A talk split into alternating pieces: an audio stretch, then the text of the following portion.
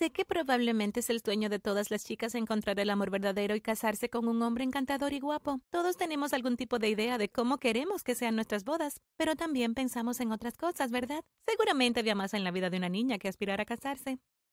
Incorrecto. Ramos, ramilletes, damas de honor, pasteles, guirnaldas, todo lo que podía pensar era el día de mi boda. Estaba obsesionada, tan obsesionada que a la edad de siete años ya tenía un álbum de recortes de bodas, y en él pegué fotos de vestidos de novia, arreglos florales e innumerables ideas de vestimenta para las damas de honor y pajes de las flores. Tenía diez páginas enteras solo para el pastel de bodas. A medida que crecía, mi sueño seguía creciendo. Todavía tenía mi álbum de recortes, pero empecé a usar Pinterest. Pasé horas allí, recolecté más ideas de bodas e hice amigas virtuales que también estaban obsesionadas con las bodas. Sin embargo, eran mucho mayores que yo porque solo tenía 16 años. 16 era una edad emocionante porque significaba que pronto podría casarme legalmente, pero primero tenía que encontrar a alguien lo suficientemente adecuado como para ser mi esposo. Salí con varios chicos en la escuela secundaria, pero nada funcionó. Mi mayor desamor fue con Harvey, Habíamos estado estable durante siete meses. Tenía la mayor de las cualidades que estaba buscando. Era inteligente, guapo y sus padres eran ricos. Lo más importante, se vería genial en un smoking. Pero un día estaba usando su computadora portátil para buscar más arreglos florales cuando descubrí que me estaba engañando. Una chica llamada Hannah le estaba enviando mensajes halagando lo bien que besaba y cómo esperaba tener más citas con él en el futuro. ¿Cómo pudo hacerme esto? Perdí a mi esposo. Así que los siguientes meses fueron bastante deprimentes para mí. Traté de hablar con amigos, pero eso no ayudó. Traté de leer libros sobre cómo superar a un exnovio, pero eso tampoco ayudó. Una tarde intenté mirar escaparates en una tienda de novias para animarme. No me di cuenta de que esto aumentaría mi angustia. Empecé a llorar y cuando intenté salir de la tienda me topé con la mujer de aspecto más siniestro que había visto en mi vida. ¿Qué pasa, cariño? Ella sonrió. Mm, nada. Estoy bien, respondí. Oh, Daisy, puedo ver que algo está mal. De todos modos, este chico no te merecía, engañándote así. ¡Qué idiota! ¿Te gustaría unirte a mí y disfrutar de una taza de té al lado? Dijo ella. ¿Cómo sabía mi nombre? Me sorprendió que supiera de mi situación y estaba un poco intrigada por su comportamiento. Pensé que no me quedaba nada que perder, así que la seguí al lado hasta una pequeña tienda de té que nunca antes había notado. Nos sentamos y un camarero nos sirvió de inmediato. De alguna manera él sabía exactamente lo que quería. ¿Qué está pasando? ¿Cómo lo hizo? Bien, querida, algunos de nosotros somos simplemente extraordinarios. Ella me guiñó un ojo. ¿Qué? Me quedé completamente en blanco. ¿Qué dirías si pudieras presentarte a un grupo de personas que podrían hacer realidad todos tus sueños? Sé que ahora estás triste, pero este cambio realmente podría mejorar tu vida, ella dijo. ¿Un grupo de personas? ¿Qué son todas? ¿Brujas? Yo pregunté. Se echó a reír tanto que casi derramó su bebida. Por supuesto que no, querida. Somos personas extraordinarias que pueden ver y hacer más que, que la gente común Podrías tener un futuro realmente brillante con nosotros. Nos aseguraremos de que siempre tengas suficiente dinero y que tu vida sea libre de dificultades. Solo tienes que estar completamente dedicada a nosotros y nosotros nos encargaremos del resto. Tendrás suficiente dinero para hacer lo que quieras y siempre te sentirás cómoda en la vida. Esto suena como un culto, dije. No lo llames así, usemos la palabra organización en su lugar. Piénsalo. Vuelve mañana después de que te hayas decidido y te presentaré a nuestro líder, ella dijo. Terminé mi bebida y me fui. Esa noche pensé mucho. Ya había renunciado a encontrar el amor verdadero, así que si pudiera tener todo lo demás, ¿por qué debería dudar? Supuse que siempre podría irme si no era feliz, o si estaba demasiado asustada por todo. Me presenté en la tienda de té el día siguiente y la extraña mujer ya me estaba esperando. Se sentó en una mesa más grande con dos hombres que parecían igual de extraños. Hola Daisy, te hemos estado esperando, dijo uno de ellos. Mm, hola, respondí. ¿Has tomado una decisión? La mujer preguntó. Sí, Estoy adentro, dije tan emocionada que me sorprendí a mí misma. Excelente. Mi nombre es Esmay, por cierto. Este es Robert, nuestro líder, dijo mientras señalaba al hombre que había estado en silencio. Estoy muy contento de escuchar su interés en nuestra organización. Antes de que pueda convertirse en miembro de pleno derecho, debe ser iniciada. Por favor, sígame. Nos condujo a una puerta que conducía a una gran habitación vacía. Había un escenario en un extremo. Aquí es donde tenemos reuniones y realizamos rituales, él dijo. Mis ojos casi salieron de mi cabeza. Él acababa de decir rituales. ¿En qué me había metido? No te preocupes, no te haremos hacer nada demasiado intenso al principio, él dijo. Explico ciertos detalles que no puedo revelar en este video y luego firmé un contrato que decía que desde ese momento les pertenecía. Tenía que hacer todo lo que me decían, pero siempre tenía todo lo que quería y más, así que me parecía un trato justo. Asistí a todas las reuniones y rituales hasta que me convertí en un miembro conocido del grupo. Todavía estaba equilibrando esta vida con la escuela y el hogar. Nadie sabía que yo era parte de este grupo, ni siquiera mi mejor amiga. Cuando me iba a las reuniones, mis padres solo pensaban que iba a bailar o salir con amigos. Me sentí muy feliz de ser parte de un grupo al que pertenecía, incluso si estábamos involucrados en algunas actividades realmente extrañas. Fue la mejor parte de mi vida hasta mi último año de secundaria, el año que conocí a Richard. Richard se mudó a nuestra escuela desde una escuela cercana porque fue expulsado. Nunca me dijo por qué, pero traté de verlo por quién era.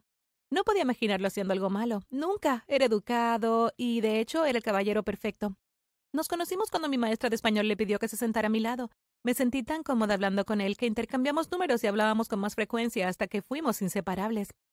Hicimos casi todo juntos, estudiábamos, vimos películas, leíamos libros y pasábamos el rato casi todos los fines de semana. A medida que nos acercábamos más y más, comencé a recordar el sueño que siempre tuve de casarme con el hombre perfecto y tener una boda perfecta. Aunque estaba más cerca que nunca, nunca podría contarle sobre mi vida secreta en el culto.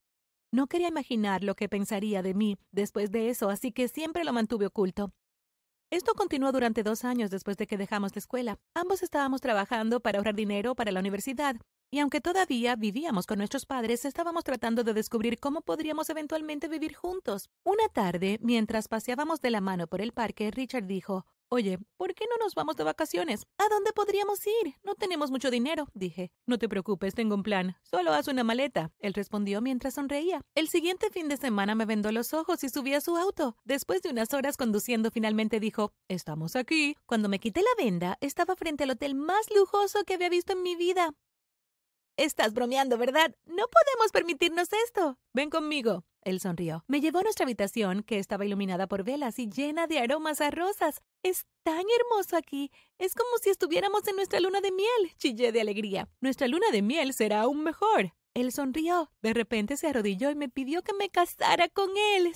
Sí, me casaré contigo, dije mientras saltaba en sus brazos. Tuvimos el fin de semana más increíble de todos. Cuando regresamos a nuestra ciudad, decidí que era hora de comenzar a planificar mi boda. Finalmente iba a lograr mi sueño más grande. Saqué todos mis libros de recortes y comencé a revisar mis viejas ideas. Tenía alrededor de 20 esquemas de color planeados y 10 lugares potenciales. También comencé a imaginar mi vida después de la boda.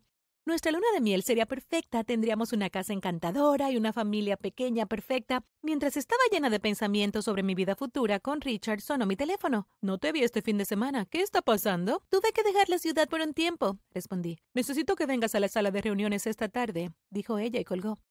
Suspiré y volví a la realidad. Me sentí llena de miedo. Estaba tan atrapada en mi dicha que había olvidado por completo que era parte de esta organización. Ahora que Richard me había pedido que me casara con él, finalmente iba a tener lo que siempre quise. Ya no necesitaba ser parte de su grupo. Además, Richard nunca lo aprobaría. ¿Qué le diría?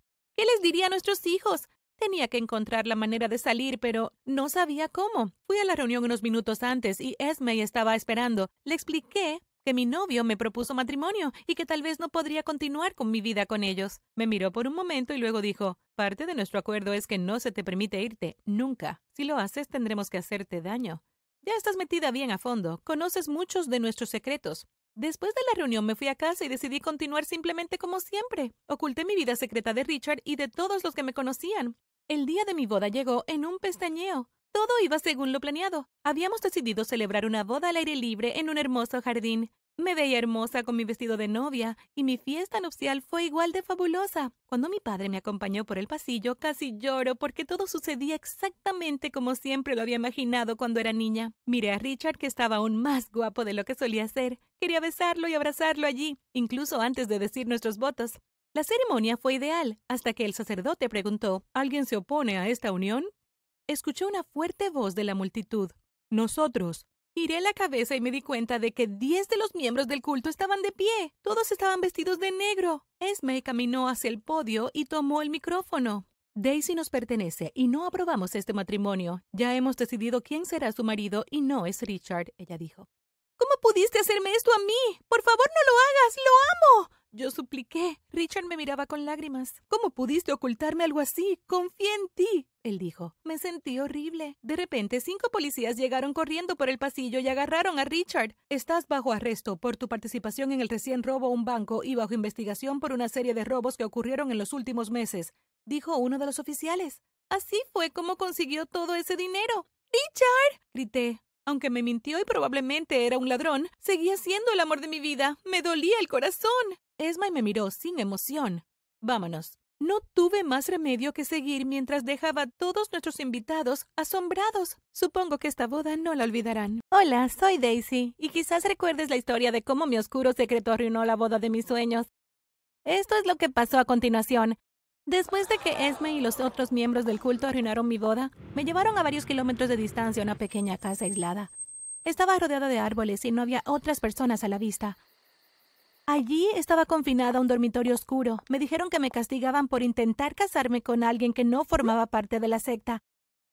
La pequeña habitación tenía solo una pequeña ventana por la que a menudo miraba mientras sentía una tristeza extrema por haber arruinado mi vida. ¿Por qué se les permitía a los pájaros volar felices mientras yo me ahogaba en el dolor? Nunca debí unirme a este culto. Si no lo hubiera hecho, estaría de luna de miel con Richard. Si no lo hubieran arrestado, claro. Pero todo fue demasiado complicado.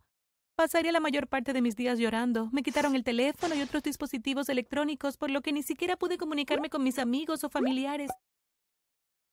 Ni siquiera se me permitió leer libros. Me daban comida tres veces al día, pero por lo general estaba rancia o insípida. Pero antes de continuar, dale me gusta y suscríbete a este canal, o nunca volverás a comer comida deliciosa. Después de lo que parecieron meses, finalmente me dijeron que me podía ir pero que tendría que regresar sola. Seguí el camino hasta llegar a la carretera principal. Desde allí fue fácil caminar de regreso a mi ciudad.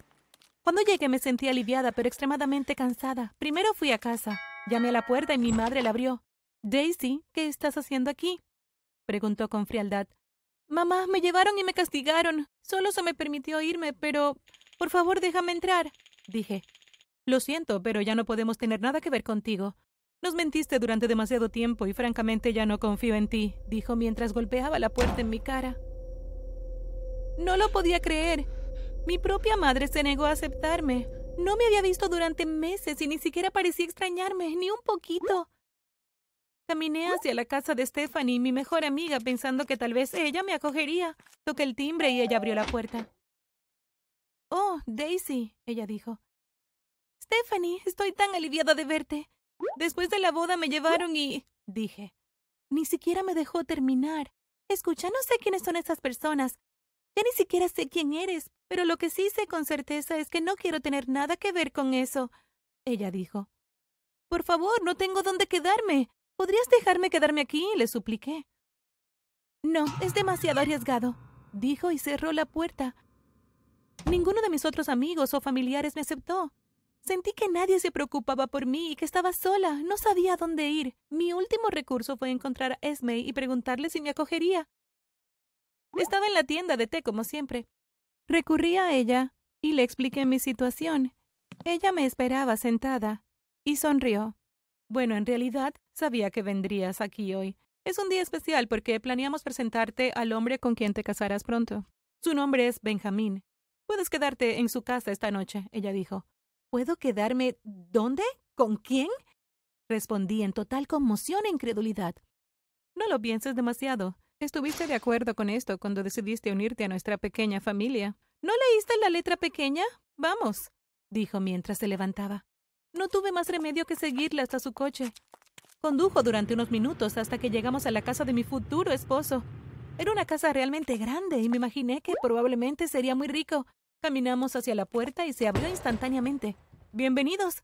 Te hemos estado esperando. Soy Pamela, dijo una mujer de mediana edad con rostro amargado mientras revoloteaba los ojos. Supuse que era la doncella o una sirvienta, pero rápidamente se me reveló que yo sería la tercera esposa de Benjamín. Nadie me había explicado en el pasado que la poligamia era una práctica completamente aceptable en este culto. Cuando finalmente me presentaron a Benjamín, sentí ganas de cavar un hoyo y enterrarme. Era el hombre más feo que había visto en mi vida y tenía que tener más de 60 años. No puedo esperar a que nos casemos. ¿Cuál es tu nombre de nuevo? No puedo esperar a despertarme con tu hermoso rostro todas las mañanas. Dijo mientras tomaba mi mano y la acariciaba. Sí, pero hasta entonces estarás durmiendo aquí, dijo la segunda esposa. Su nombre era Matilda y era tan horrible como Pamela. Ella me dirigió a mi habitación, lo cual no estuvo tan mal. Cada esposa tiene su propio dormitorio. Benjamín decide dónde duerme todas las noches. Depende de su estado de ánimo, pero como serás la nueva, supongo que recibirás mucha atención al principio. Tienes que escucharme y hacer lo que te digo. Eres mi subordinada. Mañana espero que estés despierta a las 5 y deberías tener el desayuno listo para todos. Si cometes algún error, tengo permiso para castigarte. Y confía en mí, lo haré. Espetó y luego me dejó sola en mi nueva habitación. ¿Quién se creía ella? Parecía que la vida empeoraba cada vez más. Me sentía miserable en esa casa, pero traté de ocupar mi mente con pensamientos positivos. Descubrí el nombre de la prisión donde se habían llevado a Richard y comencé a enviarle cartas. La primera fue, Querido amor de mi vida, lamento que la vida no vaya como la planeamos. Te oculté algo serio y tú también. Aunque nos guardamos secretos, espero que algún día podamos hablar y dejar atrás nuestras diferencias. Prometo nunca volver a ser deshonesta contigo sobre nada y espero que tú hagas lo mismo por mí. La verdad es que nunca he amado a nadie como te he amado a ti y haría cualquier cosa por volver a estar juntos. Por favor, escribe de vuelta. Te extraño y te amo. Enviaría una carta así casi todas las semanas, pero pasaron meses y nunca recibí una respuesta. Estaba a punto de perder la esperanza cuando una semana antes de mi boda con Benjamín, recibí una carta de Richard pidiéndome que fuera a visitarlo a la prisión porque tenía algo importante que discutir conmigo. Me las arreglé para escabullirme de la casa sin que Benjamín o sus dos esposas se dieran cuenta. Cuando vi a Richard fue como si me volviera a enamorar. A pesar de su estado descuidado con su uniforme de prisión. Daisy, estoy tan feliz de verte, él dijo. ¿De verdad? ¿Por qué tardaste tanto en responderme entonces? Yo pregunté. Lamento eso. Todas mis cartas fueron confiscadas por mal comportamiento y solo recién me las dieron. Leo todas tus cartas, Daisy. Cada una de ellas respondió. Le expliqué mi situación y que muy pronto tendría que casarme con un hombre horrible y convertirme en su tercera esposa, que necesitaba un escape, pero no tenía ni idea qué hacer. No te preocupes, mi amor, encontraré una manera, dijo, y luego me guiñó un ojo. Entonces nuestro tiempo se acabó, así que tuve que irme. A medida que pasaba el tiempo me sentía cada vez más nerviosa. Mi nueva boda iba a suceder muy pronto. Todo estaba planeado, me estaban preparando para mi nuevo vestido, que odiaba absolutamente. Las dos espantosas esposas, Pamela y Matilda, iban a ser las damas de honor. No tenía amigos a quienes invitar y mi familia me había abandonado por completo. Sentí que estaba preparándome para un funeral, no para mi boda. Este matrimonio sería sin dudas la muerte de todos mis sueños y felicidad. Cuando finalmente llegó el día, me acompañaron a la sala de reuniones del culto donde se iba a celebrar la boda. Todo estaba listo para la ceremonia. Justo cuando comencé a llorar, porque pensé que toda esperanza estaba perdida, escuché un fuerte estruendo y luego vi a un hombre en una motocicleta volando por la ventana. Había cristales rotos por todas partes y todo el mundo parecía aterrorizado. Súbete, Daisy, dijo el hombre mientras levantaba su casco. Era Richard, no lo podía creer. Me subí en la parte trasera de la motocicleta y se alejó a toda velocidad. Me había rescatado. La alegría que sentí fue inimaginable. Ni siquiera sabía que podía andar en motocicleta. Condujo durante horas y solo se detuvo una o dos veces para volver a llenar el tanque. Cuando llegamos al otro estado, nos detuvimos por última vez y fuimos a un motel. Fingimos ser una pareja normal en un viaje por carretera al azar, aunque todos me miraban como si estuviera loca porque todavía llevaba puesto mi vestido de novia. Rápidamente nos dieron algunas llaves y fuimos a nuestra habitación para finalmente poder hablar. Richard, ¿cómo lograste esto? Y en el momento perfecto también. ¿Cómo saliste de la cárcel? Yo pregunté. Tuve algo de ayuda de mis mm, amigos, los mismos con los que cometí esos robos y que nunca fueron encontrados ni arrestados. Me debían por no delatarlos. Lamento no haberte hablado nunca de mi doble vida. La verdad es que solo quería tener suficiente dinero para cuidarnos. Si no te sientes cómoda conmigo viviendo este tipo de estilo de vida, lo dejaré. Conseguiré un trabajo normal como todos los demás, él dijo. Te perdono porque también te oculté mucho. La verdad es que me uní a la secta en un momento de mi vida en el que me sentía desesperada. Y luego te conocí. No quiero tener nada que ver con ninguno de ellos nunca más. Solo quieren destruir mi vida. Debemos de huir muy lejos. Ninguno de los dos puede correr el riesgo de ser atrapado, dijo él. Yo tengo un plan. Él sonrió. Al día siguiente trabajamos para cambiar nuestras apariencias. Richard se tiñó el pelo y yo me corté el mío para verme como un chico. También cambiamos nuestros nombres y obtuvimos tarjetas de identificación y pasaportes falsos. No podía creer lo fácil que fue todo. Unos días después, cuando todo estaba organizado, nos vestimos y comenzamos el primer paso de nuestra misión. Necesitábamos salir del país. Regresamos a la motocicleta y seguimos hasta cruzar la frontera. Allí les mostramos nuestras identificaciones falsas y se lo creyeron todo. Luego viajamos a un pueblo remoto en el Amazonas. Richard me explicó que la vida sería muy diferente allí, ya que no tendríamos la mayor parte de los lujos a los que estábamos acostumbrados. Por un lado, no habría electricidad ni agua corriente, pero estaríamos bien porque nos tendríamos el uno al otro. Cuando llegamos, los aldeanos fueron muy acogedores. Los niños eran los más adorables. Todos nos recibieron con abrazos. Nos dieron una cabaña sencilla y nos indicaron que nos pusiéramos cómodos. No pudimos hablar con ellos porque no entendíamos su idioma. ¿Cómo sabían que íbamos a venir de todos modos? ¿Cómo lograste todo esto? Este es el medio de la nada, le dije a Richard. Tengo mis formas, cariño. Él sonrió. Nos acomodamos muy bien en nuestra nueva vida. Richard aprendió a cazar y yo aprendí el oficio de las mujeres del pueblo. Aprendí a cocinar sin fogones y a bañarme en un río. Después de unos meses de adaptarme a este estilo de vida pacífico, Richard tuvo la idea más linda de todas. Hola, Daisy, dijo. ¿Por qué no intentamos tener otra ceremonia de boda? Acepté rápidamente. Tuvimos una boda sencilla cerca del río. Los aldeanos cantaron, bailaron y celebraron con nosotros. Entonces me di cuenta de que el matrimonio se trataba más del amor que sentías por una persona y no tenía nada que ver con toda la publicidad y el glamour. Se trata de tu conexión con el amor de tu vida y nunca debe ser una simple actuación para el entretenimiento de otras personas.